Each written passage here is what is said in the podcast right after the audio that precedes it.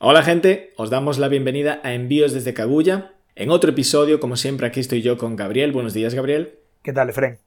Muy bien, tío. Contento de que estemos grabando, como siempre, y mm, hoy vamos a ofreceros una charlita, una charlita, un formato de los nuestros más distendidos.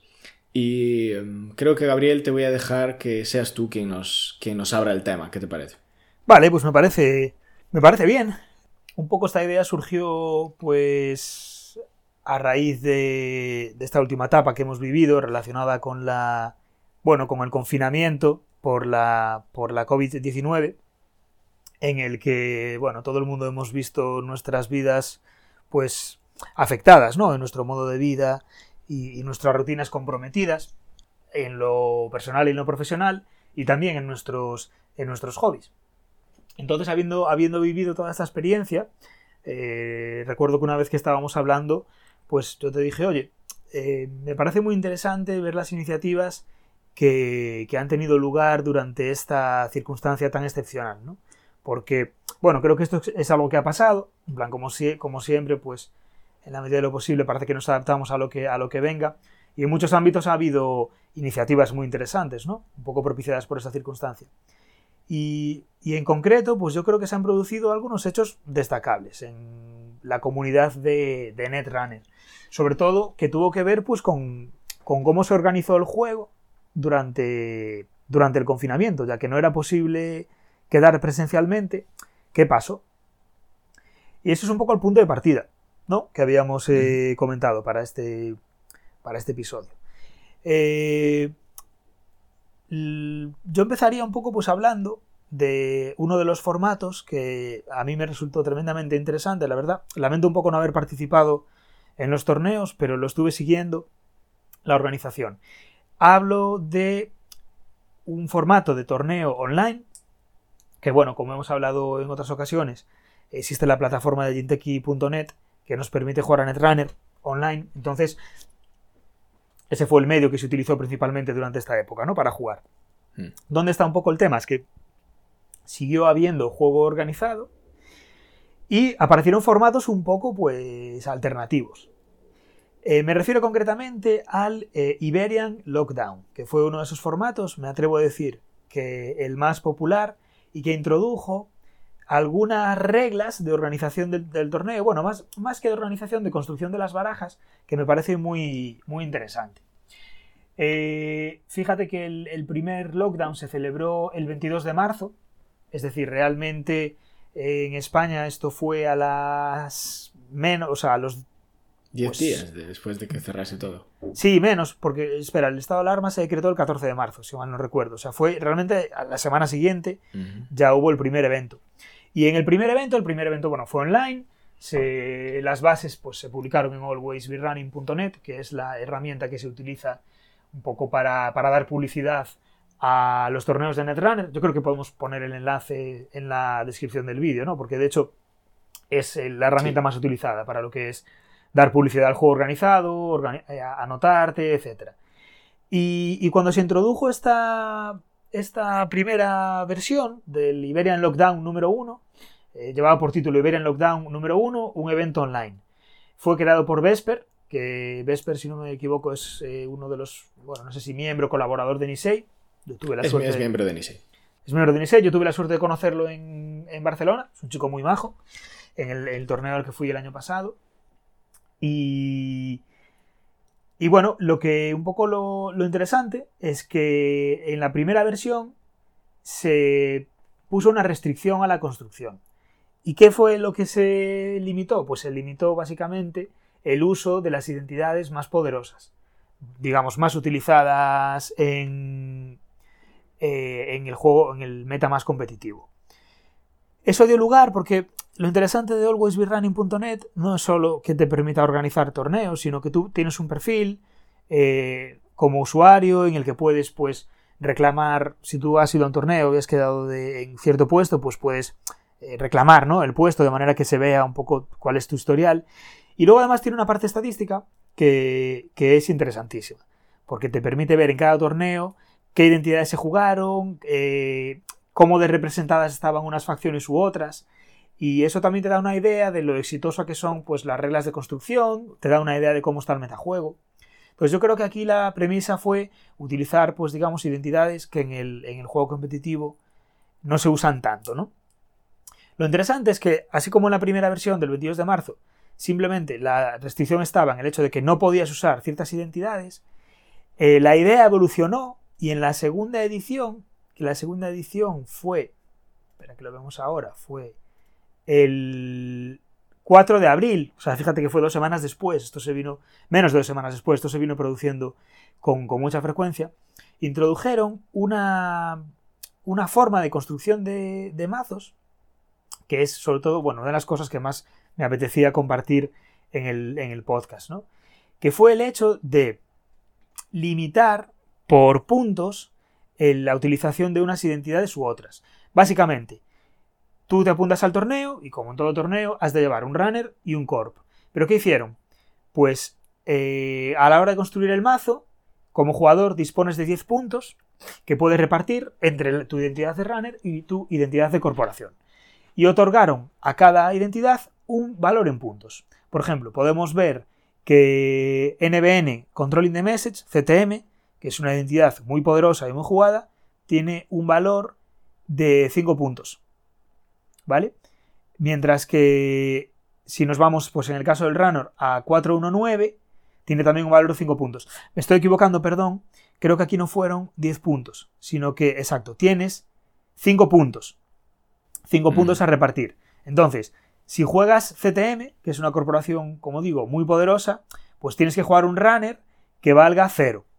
¿Y cuáles son esos runners? Pues son runners, digamos, que no son tan jugados, pues porque no son tan competitivos, o al menos no han encontrado todavía en las cartas que hay el, pues esa competitividad que pueden tener otras identidades. Por ejemplo, Silueta. Silueta es una identidad de criminal de la expansión de Noran Profit, tiene un coste de cero. Entonces, a mí me gusta mucho Silueta. Sí, ¿qué pasa? Que es una identidad que no suele ver mucho en competitivo porque la realidad es que hay identidades mejores. O sea, eso, es indiscutible desde, el punto desde un punto de vista objetivo, desde la, desde la eficiencia de la competitividad del mazo. Entonces, eh, la idea a mí me, me, gustó un montón porque de esta manera no solo, o sea, te obliga a jugar con identidades un poco más alternativas, incluso genera una nueva forma de enfocar la baraja, ¿sabes? Es decir, ¿qué hago? Hago una corporación muy potente y me la juego con un runner un poquito más débil, reparto los puntos, ¿sabes? Y juego pues eh, con una corporación de tres puntos y con un runner de dos. Eh, sí. Creo que está muy bien. Y tiene mucho sentido porque cuando la gente va al torneo, van como participante en el torneo, ¿no? y, su resultado va a estar ligado a los dos mazos que llevan. Por supuesto, esto es bastante exclusivo de Netrunner, porque normalmente la gente va con un mazo a los, a los torneos de juegos de cartas, ¿no?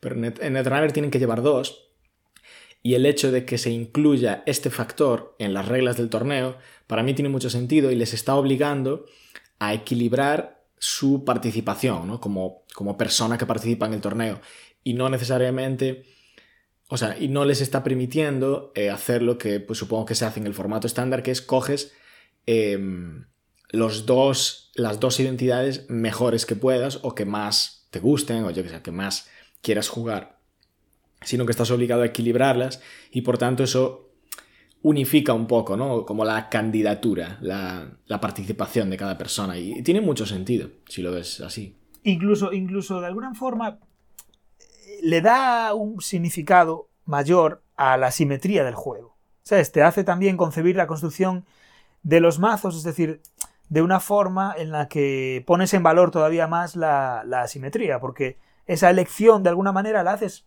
conjunta, es decir, un poco lo que venías comentando, no escojo el, runner y core de forma independiente, sino que me obligo a una, o sea, que una decisión afecte a la otra, ¿no?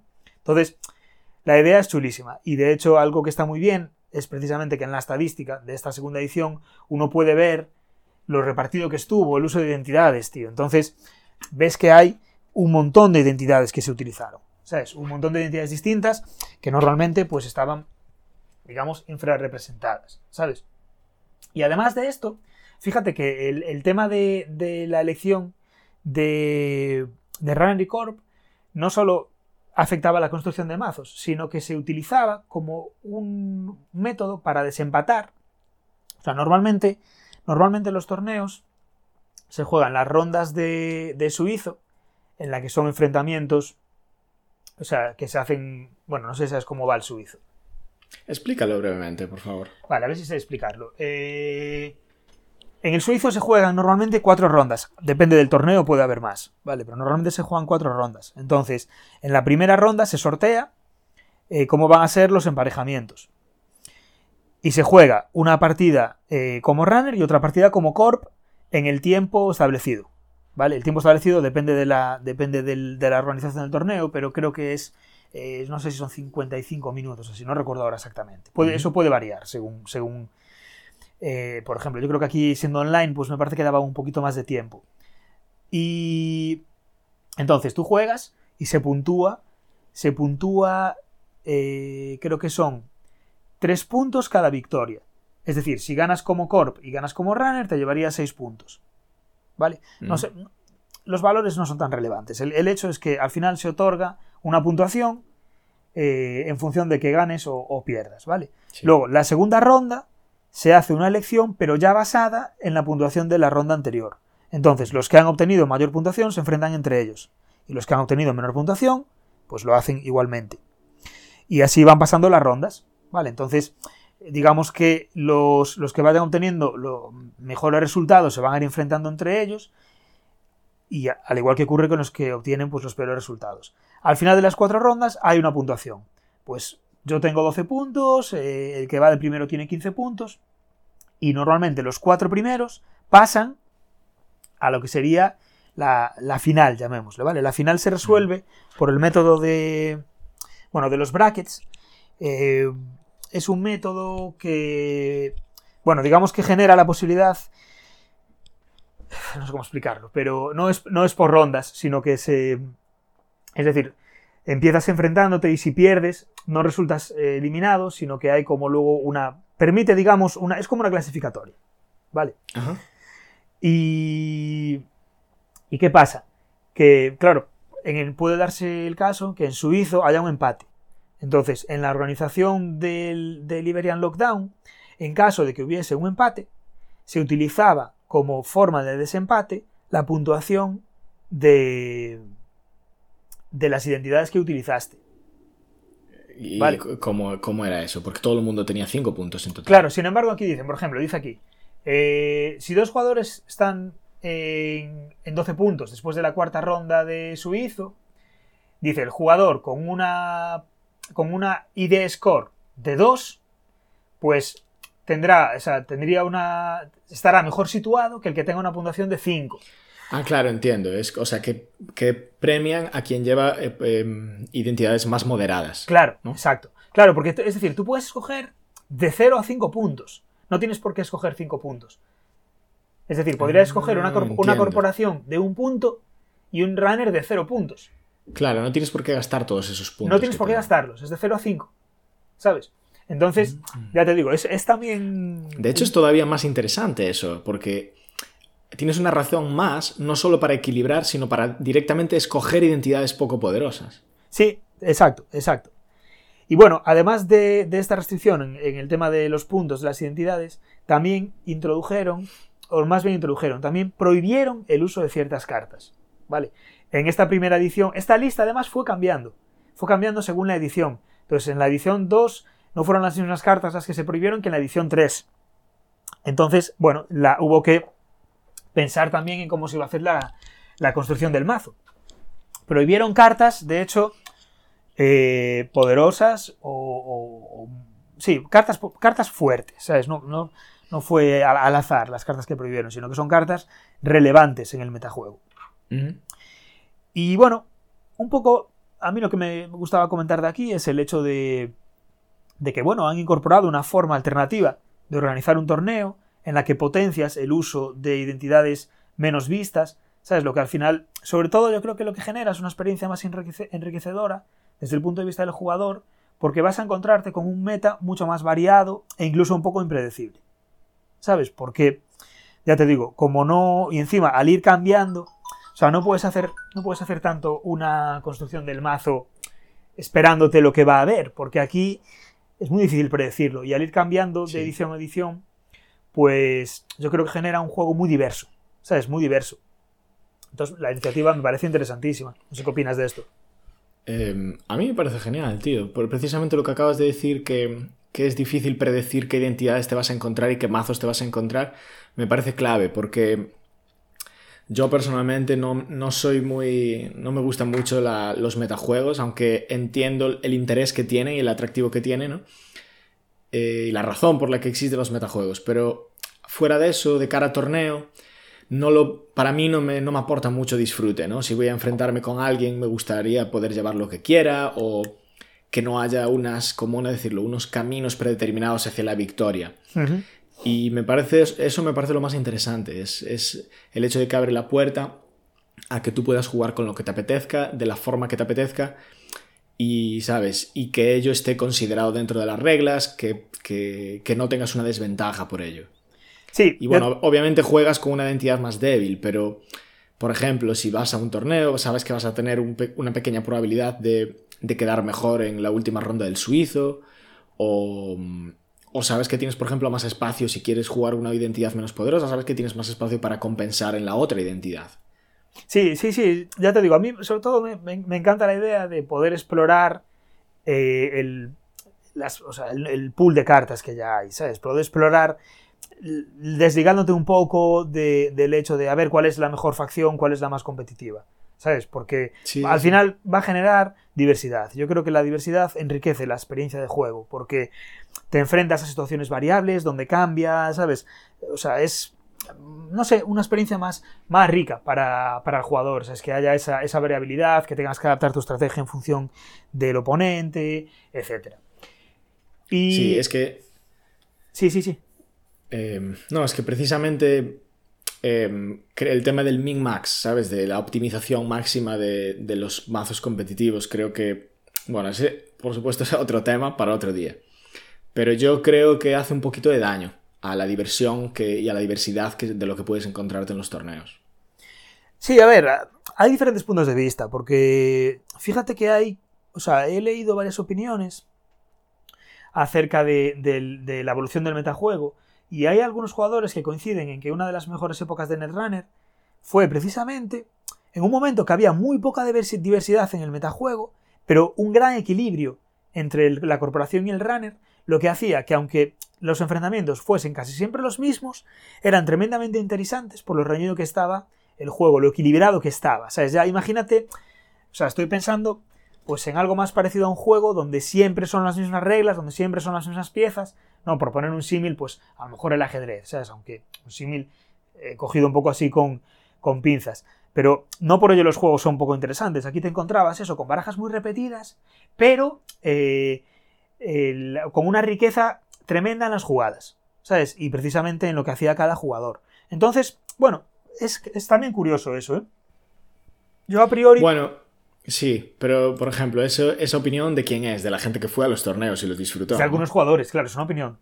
No importa tanto de quién sea, es una opinión al fin y al cabo, creo yo, ¿no? O sea, es decir, Sí, eso sí. es otra, otra forma de, de- de verlo, de, de ver también lo interesante que puede haber en un metajuego poco diverso. ¿Qué pasa? Que puede darse un caso en el que el metajuego sea poco diverso y poco interesante, ¿sabes? También puede pasar. Entonces, yo sí que creo que a priori la diversidad es positiva. ¿Sabes? Eh, deja- sí, déjame comentar que ya hablamos de este tema en, en el episodio 9, eh, en el que charlamos precisamente sobre torneos. Sí, Así que quiero comentarlo para recordárnoslo y también para, para que si a alguien le interesa. Sí. una discusión sobre este tema por nuestra parte, pues que en el episodio 9 la tienen. bien. Vale, pues sigamos, tío, que yo que había aquí unas cosas que quería Sí, muy eh, interesantes. Bueno, sí, Antes de que sigas, yo tengo una pregunta sobre una cosa que comentaste antes. sí. Em, dijiste que la lista de cartas prohibidas cambiaba en cada edición y mi Eh, pregunta exacto. es, ¿e- ¿era una lista que estaba evolucionando conforme se refinaba el formato o más bien es un rollo de, no, cada edición del torneo realmente va a ser diferente y vamos a usar un criterio diferente para hacer esta lista? Yo creo que es lo segundo. Es decir, porque eh, de hecho hay cartas que estaban prohibidas en una edición que sin embargo en la siguiente ya no estaban prohibidas. Hmm. ¿Sabes? Entonces, eh, fue algo que fue, yo diría, que ha ido mutando más bien para, para dar diversidad y darle un giro de tuerca a cada, a cada torneo. Pues tío, súper interesante eso. Sí, está muy bien. Y aparte, y yo creo que aquí, de alguna forma, o sea, un poco relacionado con esto, y, desde luego contextualizado en esta conversación, está el hecho de que se esperaba que en abril, más o menos, se publicase la nueva lista de eh, la nueva Most Wanted List con las cartas prohibidas y restringidas. En algún momento de la cuarentena, yo creo que en torno a abril, incluso principios de mayo, Nisei publica un anuncio eh, explicando que por las circunstancias que, estábamos viviendo, pues que era esperable un retraso en la confección de la lista. ¿no? Eh, como ya discutimos anteriormente, Nisei tiene una política de actualización periódica de la lista, lo cual yo creo que he recibido siempre con buenas noticias porque hace que, precisamente el metajuego vaya cambiando, ¿sabes? Cambie varias veces a lo largo del año. Mm. Y bueno, en este caso, pues el hecho de que se retrasase, pues hombre, no se recibió. Fue, un poco bajón porque, en algunos puntos, ¿no? Aunque bueno, evidentemente las circunstancias eran las que fueran. Lo interesante es que yo de alguna manera observo que en, en el Iberian Lockdown se introduce primero una lista directamente de cartas prohibidas y además dentro de esa lista encontramos a partir de la tercera edición que prohíben el uso de las currents. ¿Y qué nos encontramos eh, en lo que respecta a Nisei? Que mm. el, creo que fue el 22 de junio, es decir, ya cuando empiezan a, finalizar los periodos de confinamiento en muchos países y un poco empezamos a volver a, cierta a, la vida con cierta normalidad, a la vida que teníamos antes, eh, publican la nueva lista de cartas restringidas y prohibidas y eh, la, noticia es que desaparece el título de Most Wanted, Most Most Wanted List y ahora simplemente es una lista de cartas prohibidas. Y terminan de esta manera con el concepto de cartas restringidas y cartas prohibidas. Ahora lo que tenemos en el, en el metajuego es una lista solamente de cartas prohibidas. No sé si realmente eh, esto estuvo influenciado o no por los Siberian Lockdown, pero me gusta encontrar un poco ese nexo entre lo que pasó en la cuarentena y, y, un poco el resultado, no sé si es un resultado, como decía, pero bueno, lo que ahora nos encontramos de cara a la lista de cartas prohibidas. Y, de forma concreta, pues me llama la atención que en los Siberian Lockdown empezaron a prohibir las currents y finalmente en la lista de cartas prohibidas se han prohibido todas las currents. Esto es algo que se lleva pidiendo o discutiendo desde hace muchísimo tiempo, porque era una de las mecánicas más es sí era una de las mecánicas más controvertidas del juego por lo por lo desequilibrada sí por lo desequilibrada de la misma sabes por el hecho de que bueno, librarte de una current como runner era muy complicado, entonces se generaba un efecto de bola de nieve muy acusado. Para, que, para quien no lo sepa, vamos a aclarar rápidamente. las currents son cartas de Netrunner que, que son cartas normales como las demás, lo que pasa que tienen la característica de que se quedan en juego y solo desaparecían de la mesa, corrígeme si me equivoco, Gabriel, cuando eh, uno, cuando el runner robaba una agenda o, cuando la corporación puntuaba una agenda o bien cuando alguien jugaba otra current, ¿no? Sí, es así, exacto. Son unas condiciones, condiciones bastante duras, vamos a decirlo, ¿no? De conseguir eh, para, eliminar una carta y esas cartas solían tener efectos muy, muy negativos, muy potentes sobre, sobre el contrario. Entonces, eh, el resultado era que eh, si ibas a un torneo o a una partida o lo que sea, y alguien te sacaba una de estas cartas, eh, pues básicamente estabas fastidiado, porque te ibas a pasar un buen rato con ella en la mesa y probablemente no tenías nada en el mazo para compensarlo. por ejemplo, una current tú mismo, para jugarla y quitarte esa de medio. Era como cartas que em, afectaban muy, muy fuertemente el juego y la partida y forzaban, creo, ¿no? a la gente a llevar currents o a jugarlas o a o a contar con ellas siempre. Y yo creo que es una buena idea que las quitasen, porque cuando, bueno, es lo de siempre, ¿no? Cuando una carta afecta tantísimo el metajuego y la forma en que la gente hace sus mazos, pues deja de cumplir un poco su propósito, ¿no? Yo creo que sí, condiciona demasiado la construcción de mazos. Si te encontrabas, te, encontrabas en esa situación de decir, joder, tengo que llevar estas cartas solo para evitar las cartas del oponente. ¿Sabes? O sea, tengo que llevar currents para contrarrestar las currents del oponente. Y, y bueno, y ya te digo, y era, era, o sea, ya no solo la restricción, sino que incluso a veces era muy opresivo, porque condicionaba demasiado la partida, ¿sabes? Fueron, mm. fueron prohibiendo algunas de las currents más polémicas, por ejemplo, eh, yo creo que la, quizá la current más polémica que hubo era la de huelga de empleados, Employee Strike, que, joder, además era, desde mi punto de vista, muy poco divertida. Es decir, simplemente eh, blanqueaba tu, tu, identidad como corporación. Era una current de runner y blanqueaba tu identidad. O sea, quiero decir, es negar. y ya está. No, y es negar, me refiero. Eh, tú cuando haces eh, una estrategia, haces un mazo, lo haces pensando en torno a una identidad. O sea, de repente una carta. No, simplemente blanqueo tu identidad. No solo es poderosísima, sino que incluso me parece aburrido el efecto. ¿Sabes? Me parece. Sí, entiendo. No, no muy interesante. Entonces, bueno, ya te digo, no sé si, si la experiencia pudo haber servido o no. Pero en cualquier caso, el precedente, ya solo como precedente, me parece interesantísimo lo de en Lockdown. Y ya comentando lo que, lo que es la lista de cartas prohibidas, pues me parece una decisión acertada el hecho de eliminar las currents y el hecho de hacer una lista eh, simplificada. Es decir, sobre todo para, para el... Porque yo creo que esa es la propia premisa ¿no? que, que argumentaba Nisei. Es decir, que para el jugador que se inicia sea fácil identificar las reglas de construcción de mazos. Entonces es tan sencillo como, oye, puedes hacer un mazo con las cartas que quieras, salvo estas. Ya está. No hay mayor limitación. Eh, es que el sistema de restringidas, tío, muy cansino eso. Es pesado, tío. Y fíjate que de hecho me llama la atención que, bueno, otro juego al que nosotros somos también aficionados, Efren, en Juego de Tronos, eh, tiene una política que es de cartas eh, restringidas todavía más sofisticada. Y que, tío, realmente experimenté la semana pasada cuando me puse a construir unos mazos tío, al principio me costó entender de qué iba el rollo, ¿sabes? Espérate, creo que no estoy nada al tanto. Yo pensé que tenían unas restringidas como las demás. ¿Que tenían, perdón? Que tienen cartas restringidas como los demás juegos.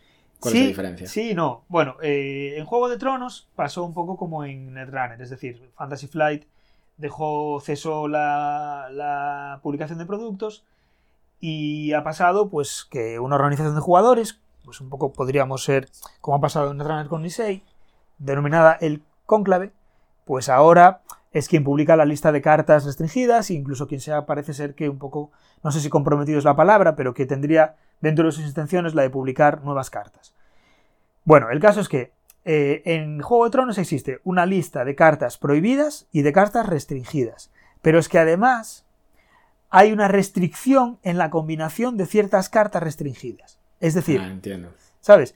Yo puedo llevar en el mazo como carta restringida a eh, Tyrell, pero si llevo a Mace Tyrell no puedo jugar entonces eh, una carta, mm, bueno, no recuerdo ahora qué carta es, es una carta que tiene mucha sinergia con él, eh, que no está restringida, pero sí si llevo a Mace Tyrell.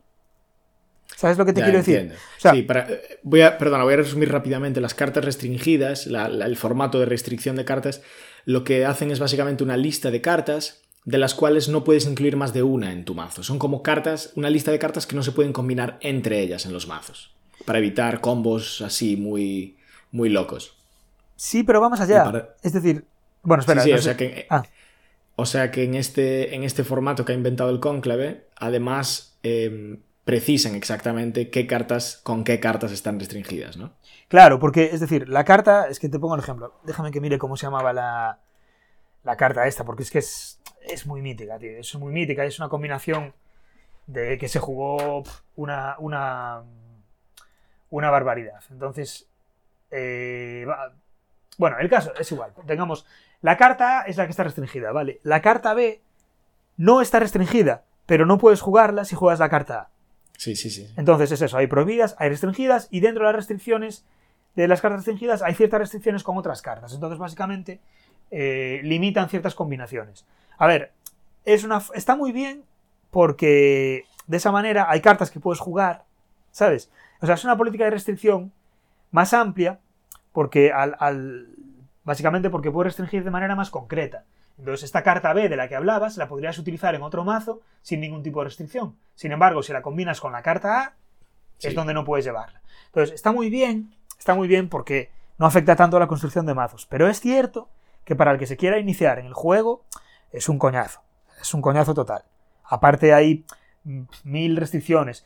Es cierto que, bueno, por suerte, al igual que, en, que hay Netrunner DB, existe Thrones DB, eh, Thrones DB, y joder, ya ahí te viene todo más, más claro, ¿no? Pero bueno, a priori yo creo que la carta de cartas, la lista de cartas prohibidas simplemente es, es comprensible y fácil de ver para el, para el que empieza en Netrunner, ¿no?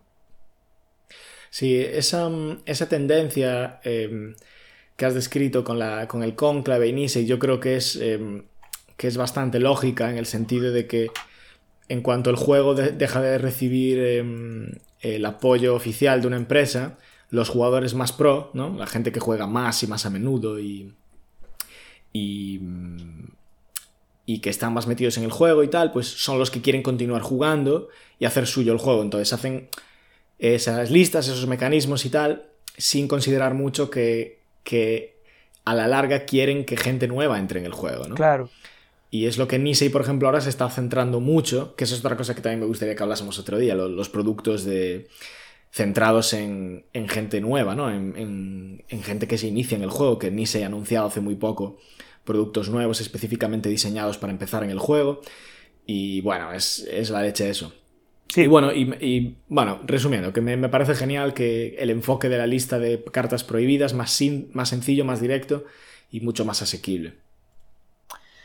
Sí, totalmente, totalmente. Eh, creo que, yo creo que no hay que olvidar al final que la supervivencia de estos juegos no depende solo de la base ya, digamos, fiel, porque la base fiel yo creo que tiende a decrecer. ¿sabes? Por, por circunstancias, por circunstancias de, las personas, eh, nunca aumenta, sino que al contrario. Entonces es importante, joder, compartir el juego con más gente y, mantener una base actualizada de, gente. O sea, propiciar oportunidades para que más gente se anime a jugar y, oye, se, aumente la base de, jugadores y, el juego sobreviva con una comunidad, pues, eh, diversa y, y nada, que disfrute. Claro, si los juegos a la larga no, no pueden sobrevivir, no pueden existir sin gente que, sin al menos una cantidad regular de gente que esté empezando a jugar. Claro, y, es bueno además que eso, que la, que la base varíe, es decir, que sea diversa, que venga gente nueva, eso siempre es muy positivo. Sí, yo nada, simplemente concluiría pues eh, diciendo que, que bueno, ha habido un cambio en el juego organizado, ¿sabes? Eh, ha habido una exploración de nuevos formatos que podrían estar relacionados con el cambio, con esta política de la lista de cartas prohibidas, pero que independientemente de que lo esté, yo creo que ha aportado una experiencia que ha sido muy bien recibida por la comunidad, porque no lo he comentado, pero por lo que he visto en los resultados ha habido en los torneos, pues en la segunda edición pues hubo 22, en la tercera ya hubo 30 personas, es decir, entre 20 y 30 entre 20 y 30 participantes, que me parece un número muy, muy considerable para una experiencia que es online, que yo creo que, joder, Netrunner es un juego que yo creo que pierde online, ¿sabes? Porque el hecho del farol, de poder ver a tu oponente, es algo que no tienes online. Entonces, joder, creo que, que está muy bien, que está muy bien que, que aparezcan estas iniciativas. Yo considero muy positivo todo aquello que permita diversificar un poco el metajuego y explorar el pool de cartas. Y nada, por último, simplemente reseñar además que eh, con ese anuncio pocos días después ni se anunció un nuevo formato para nuevos jugadores. Pero como dices, eso quizá lo podamos comentar en otro episodio. Yo creo que merece la pena comentarlo y en cualquier caso es una buena noticia. Desde luego. Y yo creo que yo creo que a mí me encantaría hablar de ese tema y, creo que es una muy buena noticia. Porque no solo ya, ya estamos seguros de que tenemos una gran organización detrás del juego, sino que eh, demuestra que es una organización que está pensando en el futuro y en la sostenibilidad del juego, y eso es genial. Sí. Y bueno, yo creo que ya lo hemos dicho todas por hoy, ¿no? eso que sí. Yo creo que está genial mm, que se inventase un formato diferente y nuevo y que triunfe. Yo personalmente, como soy un jugador muy casual, cada vez me siento más interesado por formatos alternativos de los juegos que juego, o por formatos limitados, cuando menos. Sí. Y me gusta mucho que, ver que esto sucede, ¿sabes? En un juego tan... Bueno, desde mi perspectiva, Netrunner es un juego muy competitivo, ¿sabes? Como muy... que vive mucho en los, en los metajuegos competitivos y, me gusta ver que incluso en esos entornos surgen iniciativas bonitas, interesantes y diversas, ¿no? Sí, Está guay estoy de acuerdo. Bueno, pues vamos a cerrar el episodio por hoy. Em, Gabriel, no, no, te voy a dar opción a últimas palabras. Voy a recordarle a la gente que nos oye, que nos escucha, que pueden contactarnos a través de nuestro correo. No lo miramos a menudo, tengo que admitirlo, pero, em, pero lo miramos, ¿vale? Así que si veis que no contestamos rápido, Disculpadnos, pero que sepáis que lo, veremos eventualmente. Nuestro correo es envíos desde cagulla.gmail.com y podéis encontrar el podcast en muchas plataformas, empezando por El Señor de los Cartones en YouTube y también en iBox, en Spotify, en Google Podcast y en otros sitios. En las, en las notas del episodio, en la información de abajo, podéis encontrar enlaces a todas nuestras plataformas. Y por último, vamos a daros las gracias por escucharnos. Esperamos que os haya resultado interesante este episodio y no dejéis de compartir vuestras opiniones y vuestros comentarios con nosotros porque siempre nos encanta mm, oírlos o leerlos más bien. Y con eso y un bizcocho nos vemos en el número 18, que no va a ser, es el 16, pero bueno. Ah, bueno, estamos Venga. Saludo. Bueno, gente, hasta luego.